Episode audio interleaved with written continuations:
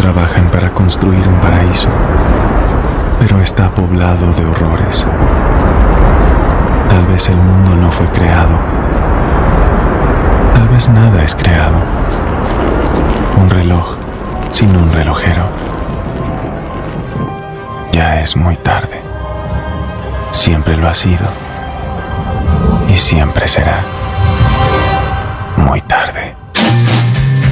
Desde el mundo de la vigilia, todos los sábados de 13 a 14.30, Buenos Presagios, por Radio Sudaca.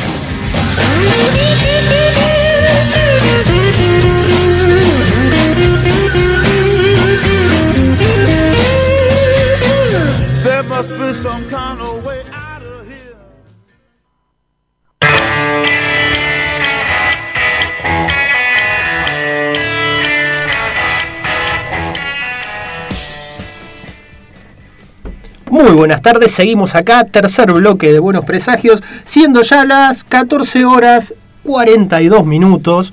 Entramos ahora, ¿eh? ¿cómo ven? 13 horas, tenés razón, ya estoy adelantado una 13 horas 42 minutos. ¿Presentamos a Brenda hoy? No, Ah, Por eso. Eso ah, ah, con razón. Ya me sentía como que, la verdad me sentía muy en falta hoy por algo y no sabía qué era. Y claro, no dijimos hoy que tenemos la inestimable colaboración, la cosa, si no tendría, no, no estaríamos saliendo al aire en este momento, si no fuera por nuestra operadora, la señora Brenda Guerre, ¿sí? La señorita Brenda Guerre. Señora, le dije. Ay, que me, esa mirada, no, creo que estoy en falta. Cada hasta vez, la- claro, hasta la la semana que- embarrando más. hasta la semana que viene estoy en falta acá como, con Brenda. Bueno, así que nuestra operadora Brenda Guerre acá en Radio Sudaca, www.radiosudaca.org. Pueden escucharnos también por Spotify o por iVoox, ¿sí? Ahí vamos subiendo los programas todas las semanas y vamos subiendo también los fragmentos de los programas. ¿Sí? Pueden ir viendo por diferentes notas. La semana pasada creo que lo dividimos hasta en tres partes del programa. Eh, sí, te quería decir algo después de las novedades que nos olvidamos comentar. Bueno, listo, ya tenemos algo. Pero antes que todo eso, antes que de seguir, vamos a presentar a alguien que tenemos en línea, ¿sí? Porque eh, hace unas semanas, hace unas semanas atrás, un compañero acá de la radio, Pablo Blanco, nos pasó, ¿vieron esto? Dice, era sobre una defensa de tesis, ¿sí? Y nos llamó la atención porque justamente va bastante con lo que es nuestro programa y nos pasó el número, consiguió el contacto todo Pablo, así que muchas gracias a él.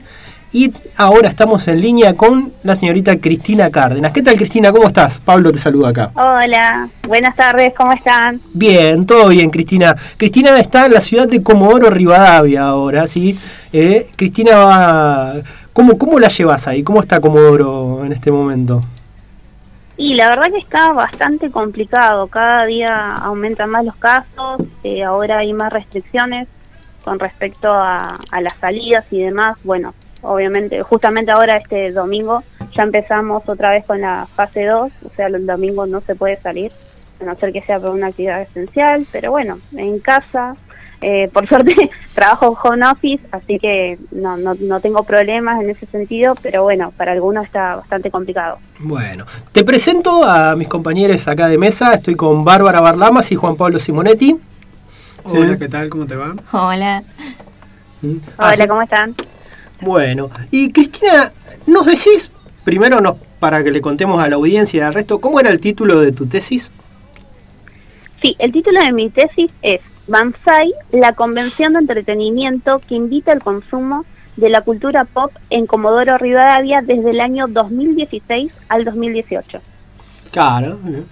Nosotros Alto cuando título. alto título. Sí, nosotros cuando leímos eso dijimos, bueno, listo, tenemos que hablar con Cristina porque, bueno, en su momento hace un año creo que hablamos con Ale de Banzai y ahora dijimos, bueno, vamos a ver cómo, cómo lo, lo planteó. ¿De qué, de qué te recibiste con, con esto, con, el, con tu tesis, Cristina?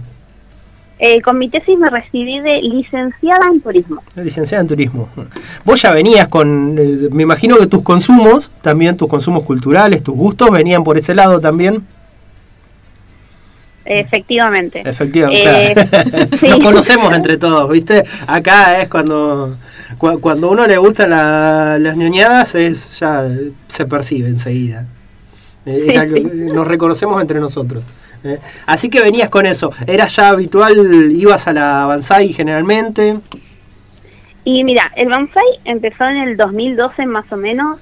Eh, yo desde el 2013 fui a mi primer evento, o sea, fui como espectadora para ver qué onda, qué, o sea, de qué se trataba, porque, o sea, obviamente tenía este gusto, pero no sabía qué, qué- con qué me iba a encontrar, digamos, en el evento. Y ahí estuve mirando un poco, analizando los stands y demás, y eh, también me dio una idea para iniciar mi propio emprendimiento. Entonces, la primera vez participé como espectadora y ya eh, los siguientes años como expositora dentro del evento. Ah, mira vos. Fuiste entonces eh, sacando También. material de todos lados. A la vez que trabajabas ahí, después exponiendo, también ibas juntando tu, tu material de investigación. Claro, exactamente. ¿Exposición de qué material? ¿Qué, ¿A qué, qué otro rebusque tenés? ¿O cuál era el rebusque en ese Eh, momento? Mira, yo en ese momento inicié con un emprendimiento eh, que se llama Pintó Coser, eh, en el cual, bueno, reuní las dos cosas que me gustan, justamente pintar, que pinto en tela, eh, y eh, la costura. Entonces empecé a hacer eh, objetos de, de diseño, eh, pero relacionado, digamos, con, con esta temática.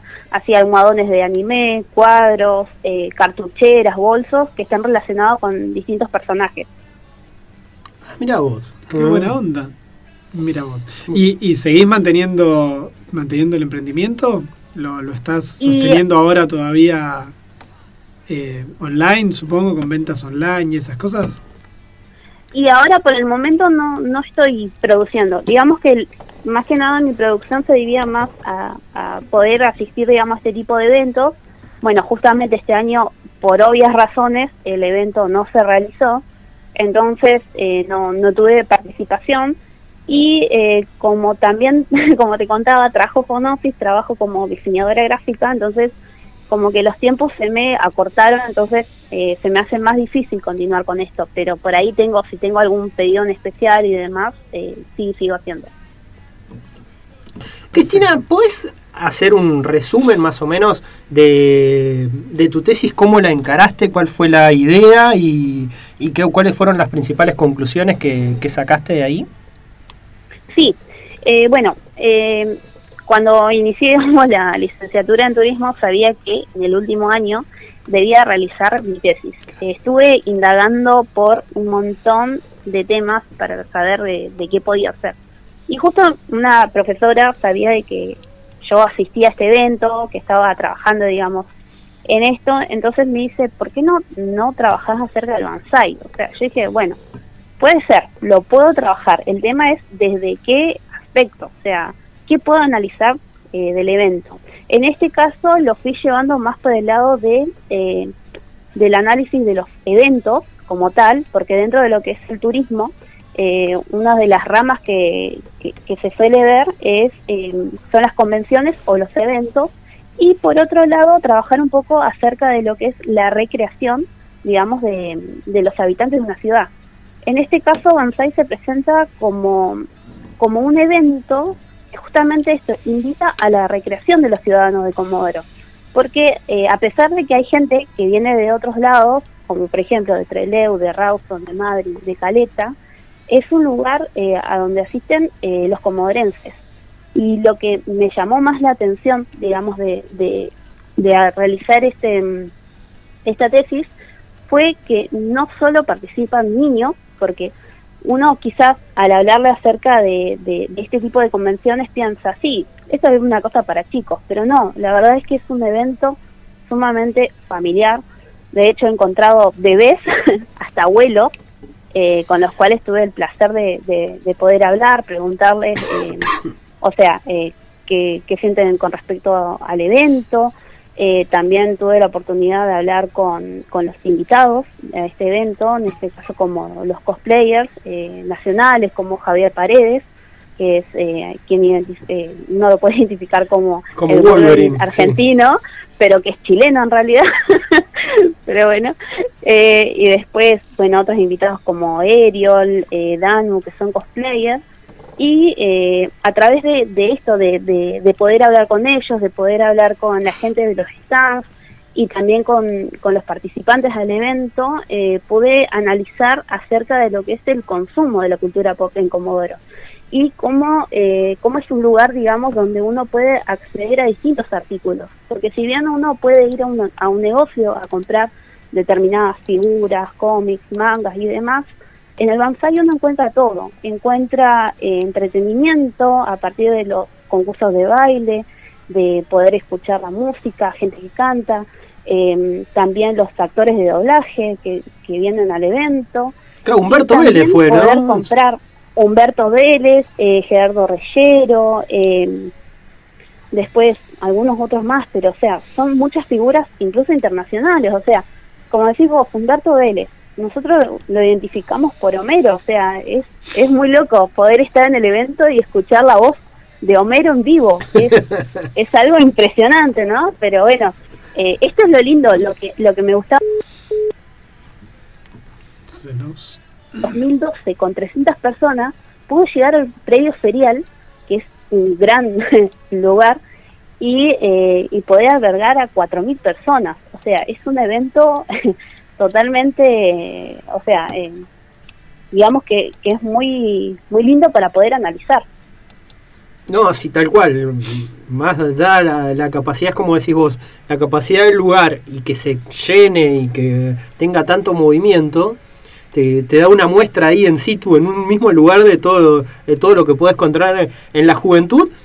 Y como vos decías también, en- desde bebés hasta abuelos, inclusive hasta nos podrían haber encontrado nosotros por ahí. que no, no somos ya ninguno, ningunos niños, pero también es algo que ya atraviesa cualquier edad, los consumos culturales, la cultura pop en general, ¿sí? que es algo que ha ido creciendo, eh, que hace 15, vean, 20 años atrás era algo que sí, como decías, estaba encasillado como para chicos, y ahora cómo se nota eso, cómo se ha ampliado muchísimo la franja etaria, ¿no? Y eso te va a haber servido un montón en esa época, para verlo va, en- Sí. mientras lo analizabas. Sí, eh, de hecho, mira, yo hice las encuestas que, que, que utilicé para, para hacer esta, digamos, esta tesis, la hice en el 2016.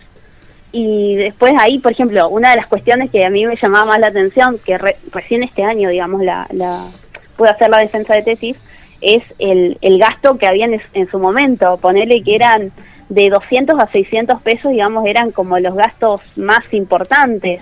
Y pensemos que en ese momento el dólar estaba, no sé, a, a 9 pesos, 10 pesos. Y yo digo, hoy una locura, o sea, Sí. teniendo un dólar a, a más de 100 pesos, digamos, el consumo es muy grande dentro del evento. O sea, no, es un evento al cual vos podés asistir, digamos, sin plata. O sea, podés hacerlo, ¿no? Podés ir, recorrer, mirar y todo, pero eh, pero tenés que tener, digamos, como una situación monetaria importante como para poder comprar las cosas. Además, es un evento que se espera durante todo el año. O sea, termina un evento y ya están todos los chicos preguntando cuándo es el próximo, o sea, cuál es la próxima fecha para poder ahorrar y poder volver al evento y comprar. Es, digamos, es un evento que justamente invita al consumo. Claro, bueno, y ahí justamente debe ser parte de lo que se, le te resulta interesante para cruzarlo con la carrera vos, ¿no? Porque la idea del, turismo y de saber qué es lo que atrae, qué, y qué, qué puede generar en cuanto a, a trabajo, a, ganancias y todo, también debe ser algo como que se lo ve y se lo cruza y cómo esto va generando cada vez más y más y más, porque la Banzai, como vos lo decís, empezó en el 2012 y ahora ya es un evento recontra instalado. Claro, porque una de las cosas que, que se planteaba era que, o sea, en el evento, justamente como te comentaba, vienen, o sea, muchas personas que son dentro, que están dentro de la provincia, también de provincias cercanas, pero también viene mucha gente de Buenos Aires, incluso hasta de Salta, a colocar los stands, o sea, eso, eso también tiene que ver con la importancia de este evento. Dentro de la Patagonia es uno de los eventos más importantes. Entonces la idea de poder analizar este evento también es una idea de que eh, prestadores turísticos, como son lo que es alojamiento, gastronomía, transporte, tengan en cuenta este tipo de eventos como para poder, eh, digamos, encontrarlo el lado, por el lado de los ingresos económicos. O sea, es un producto atractivo y que, que tiene una gran importancia para la ciudad. Es un evento que se realiza dos veces al año, o sea, eh, es algo que en el cual se puede trabajar, además teniendo en cuenta de que Comodoro se perfila como una ciudad de eventos. A eso iba, justamente te iba a preguntar eso, ¿no? Eh, ¿Cuál es la relevancia a nivel municipal que tiene la Avanza y qué? Porque siempre pareciera como que este tipo de eventos es más el esfuerzo de, los fans, de, de los organizadores, que una cuestión de Estado, como una política, ¿no? Porque no, no encontrás promos de, no sé, de hotelería, Comodoro ya todos sabemos que es una ciudad un poco más cara que el resto de la provincia, pero pareciera que no hay como un interés desde lo municipal de que esa cosa crezca, de que, de que avance. ¿Es así? ¿Es una percepción mía nada más? ¿O vos también encontrás algo parecido? Y la verdad es que, a ver, eh, Banzai en su momento, eh, uno de los, digamos, de, de, los primeros eventos que se realizó de forma masiva fue en el Centro, eh, centro Cultural, que Sí. depende de la Municipalidad de Comodoro. En ese caso, el evento fue gratuito, o sea, tuvieron el acompañamiento de la Municipalidad. Eh, luego, por una cuestión, eh, digamos, de calendarización, tuvieron que hacerlo en el Club Huergo, que también es un, es un club que depende, digamos, del municipio y finalmente, bueno, realizaron el periodo ferial. Pero en su momento, al realizarlo en, en otro lugar que no fuera el centro cultural, eh, ya se debió pagar entrada, digamos. Eh, ahí ya, ya se trabajó más desde el lado privado. Pero me comentaba en su momento Alejandro que ellos tomaron también la decisión de poderlo hacer en otro sitio y cobrando una entrada justamente para poder traer invitados. Porque si no, o sea, de, de manera gratuita, digamos, iba a ser muchísimo más complicado, o sea, iba a, cuestia- eh, a costar eh, muchísimo más el tema de la gestión, eh, si es del lado, digamos, de, desde el municipio. Pero eh, sí tuvieron su, su respaldo desde el lado municipal, pero para mí la idea de poder eh, generar este tipo de, de trabajos es que se pueda analizar de distintos puntos de vista y justamente poder generar un nexo entre los prestadores turísticos y también los organizadores, que si bien es una, un emprendimiento privado, eh, esto como decíamos genera muchos ingresos para la ciudad, no solamente para, para ellos, digamos.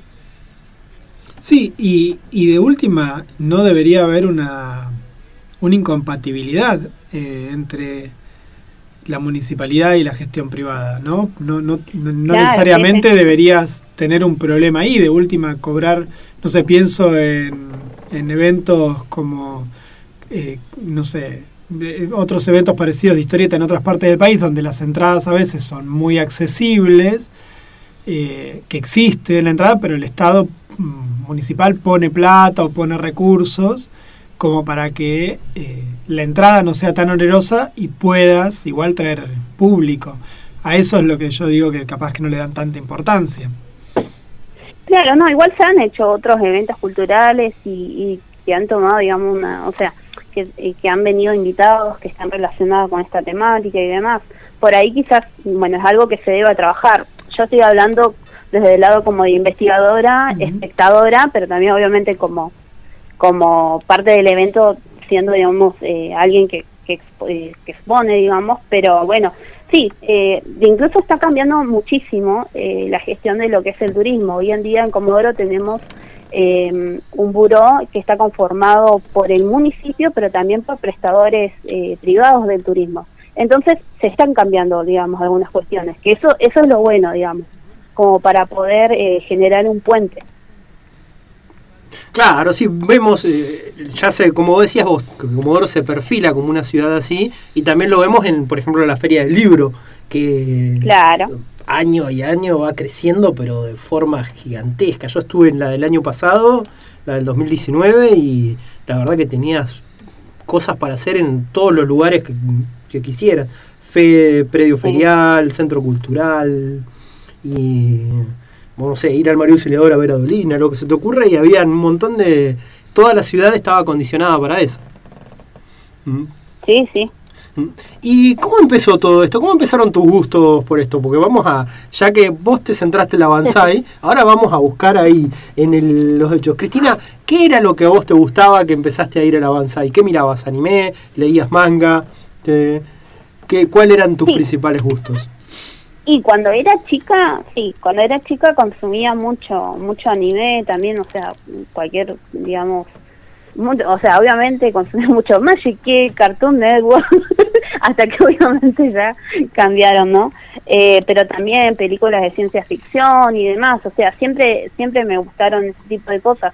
Por ahí lo que yo te comentaba era como, o sea, siendo más chica, eh, no siempre tenía la posibilidad quizás de, adquirir ciertos productos que ya de grande sí, entonces eh, la emoción de poder asistir a estos eventos era el poder comprar, no sé, un collar, una figura o lo que sea de, de los personajes que a mí me gustaban.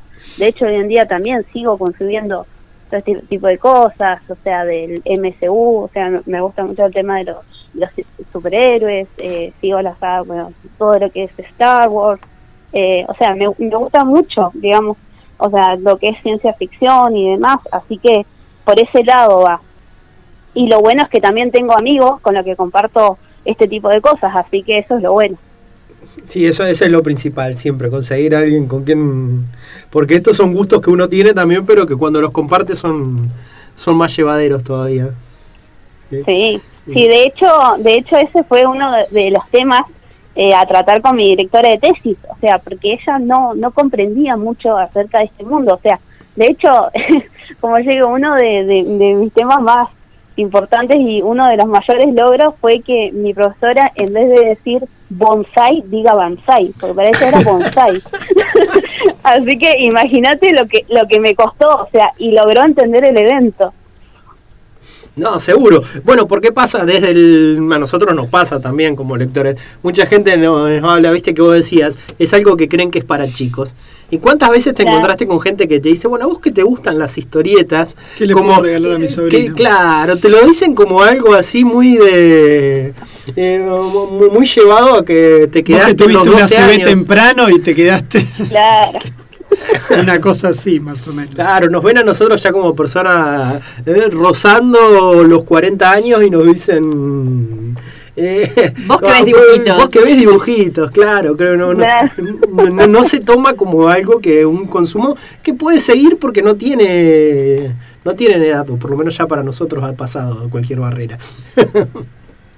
Claro, ponele, yo tengo 29 años. Eh, o sea, también estoy como una edad en la que medio que te preguntan, ¿eh? ¿Qué onda? Mira, seguís mirando dibujitos, una cosa así, ¿no? Pero bueno, pero justamente yo comparto muchos gustos con mis sobrinos. O sea, tengo sobrinos de 5, eh, de 10 y de 14 años. Y capaz con mi sobrina miramos las dos de K-dramas. O sea, eh, hay temas de conversación que se pueden tener a, a diferentes edades. Entonces, por eso yo digo, esto es una cultura muy amplia. O sea, hay muchísimas cosas. Y de hecho hay cosas muy eh, enriquecedoras o sea, con respeto más de lo que es la cultura asiática, o sea, a partir de, de nosotros poder ver una serie de anime, por ejemplo, aprendemos acerca de la cultura asi- asiática, de, de las costumbres, comidas y demás, o sea, no es solamente una cuestión de entretenimiento. Tal cual. sí.